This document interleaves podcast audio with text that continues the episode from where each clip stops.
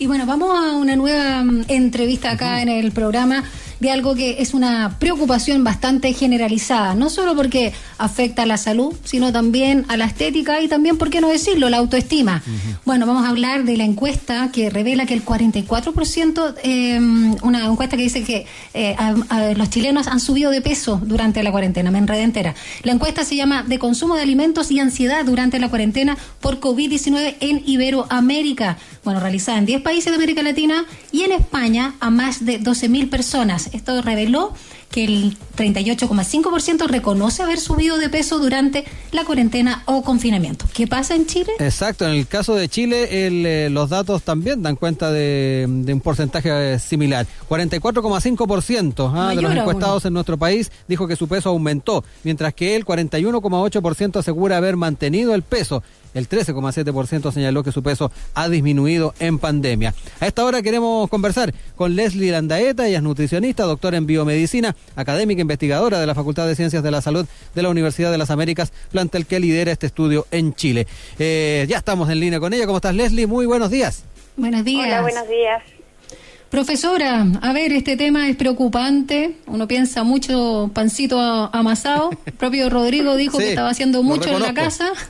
Y también esta encuesta nombraba que muchas personas están haciendo pastelería casera, mucho carbohidrato. Em, pero antes de hablar de este detalle del consumo, de la ansiedad también en nuestro país, eh, cuéntanos de dónde parte la idea de realizar esta investigación.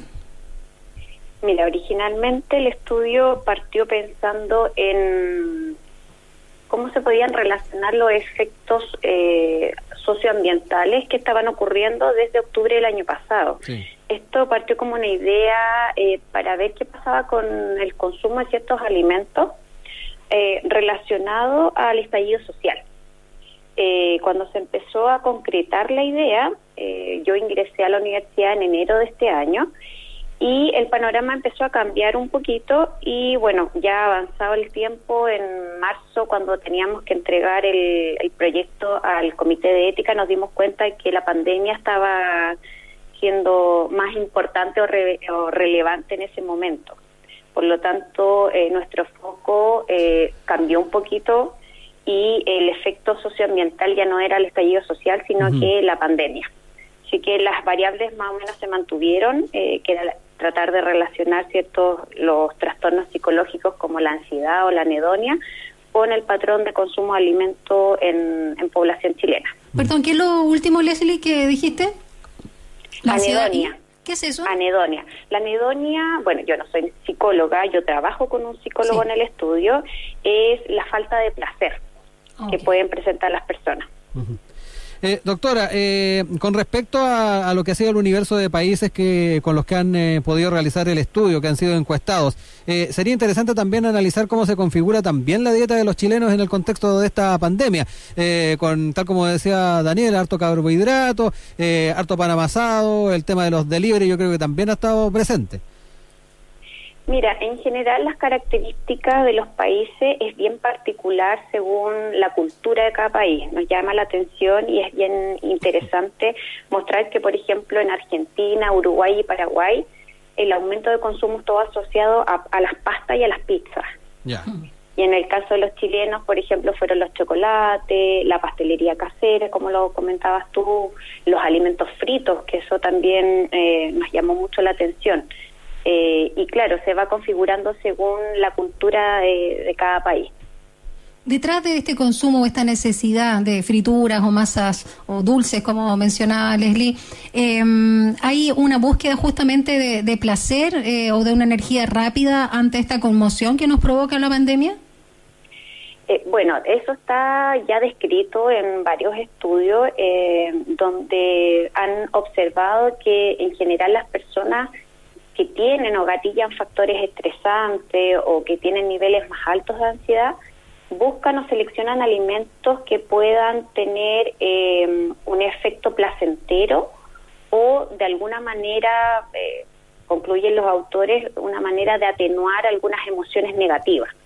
Por lo tanto, en general uno ve una, una relación entre los niveles de ansiedad y el consumo de estos alimentos más palatables, que también le llaman, que son justamente estos alimentos altos en calorías, altos en grasas y también en hidratos de carbono.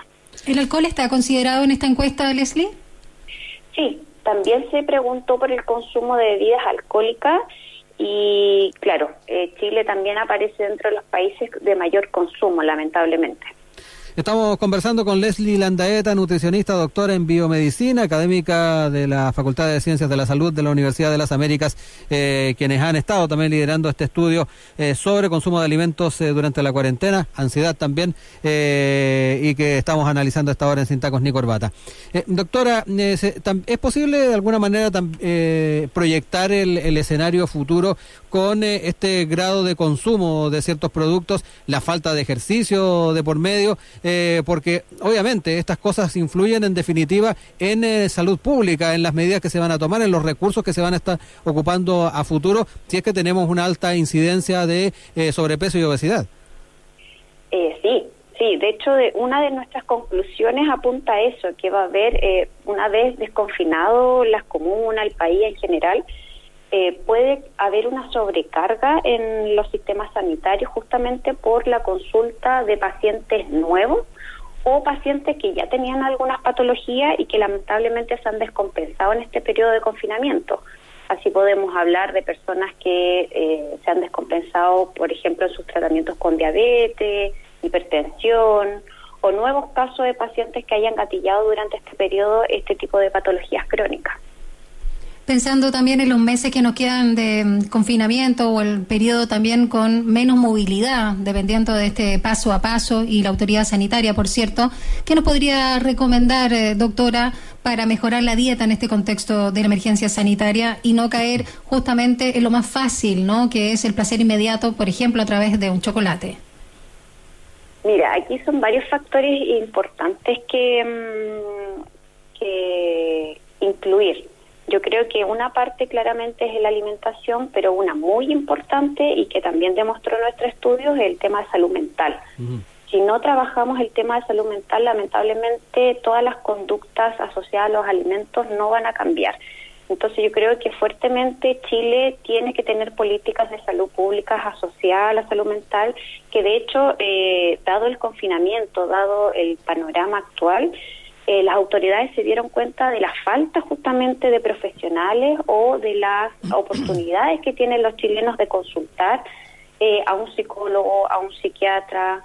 Por lo tanto, yo creo que eso va muy de la mano y desde el punto de vista más técnico, más de, del punto de vista de la alimentación, eh, parece repetitivo, pero es importante recalcar el aumento del consumo de alimentos frescos, por ejemplo, verduras y frutas, eh, resaltar el consumo de legumbres, que si bien es cierto aumentado en este periodo, eh, aún estamos muy bajo dentro de los promedios de los países en general, el consumo de legumbres.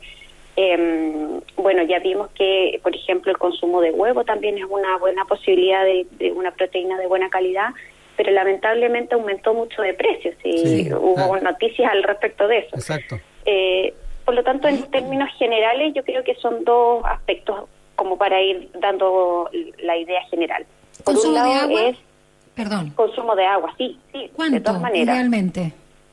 Mira, siempre la recomendación habla de 8 vasos al día, que aproximadamente podrían ser 2 litros, 2 litros y medio. ¿ya? Evitar todas las bebidas gaseosas. Y bueno, una de las estrategias que la gente eh, dice es no comprar. Y yo creo que justamente el no tener la disponibilidad inmediata en la casa es una estrategia importante. Eh, importante también, eh, doctora, los datos que nos ha estado entregando. Me, quedó dando vuelta además el, ir eh, eh, de alguna manera confrontando las realidades, lo que nos decía de esta posible sobrecarga del sistema de salud por el tema de, sobrepeso u obesidad, de estas descompensaciones que puedan haber, sumado además al tema de salud mental. ¿Va a ser complicado para nuestro sistema de salud enfrentar todo eso saliendo de la pandemia? sí, Sí, yo creo que desde ya deberían ir preparándose los sistemas, los equipos de salud, eh, que sean equipos de salud integrales, que no solamente sea el médico quien atienda al paciente, sino que sea todo un equipo conformado con enfermera, nutricionista, psicólogos, tenemos que incluir eh, importantemente a los psicólogos dentro de los tratamientos. Eh, eso, perdón, doctora, doctora eso, eso en general existe dentro de, de la salud pública, tener ese equipo interdisciplinario. Cierto punto está integrado, pero normalmente está liderado por el médico, la enfermera y algún otro especialista. Eh, lamentablemente los psicólogos en este momento no han sido eh, incorporados de manera importante y yo creo que es la oportunidad. Yo creo que la pandemia nos deja aprendizaje y esta es una oportunidad para mejorar el sistema sanitario en ese sentido. Doctora, por último, brevemente, de pura curiosidad, cuando se habla de este 44,5% de los encuestados acá en Chile que dijo que aumentó su peso, ¿estamos hablando de un promedio de cuántos kilos, más o menos, la media?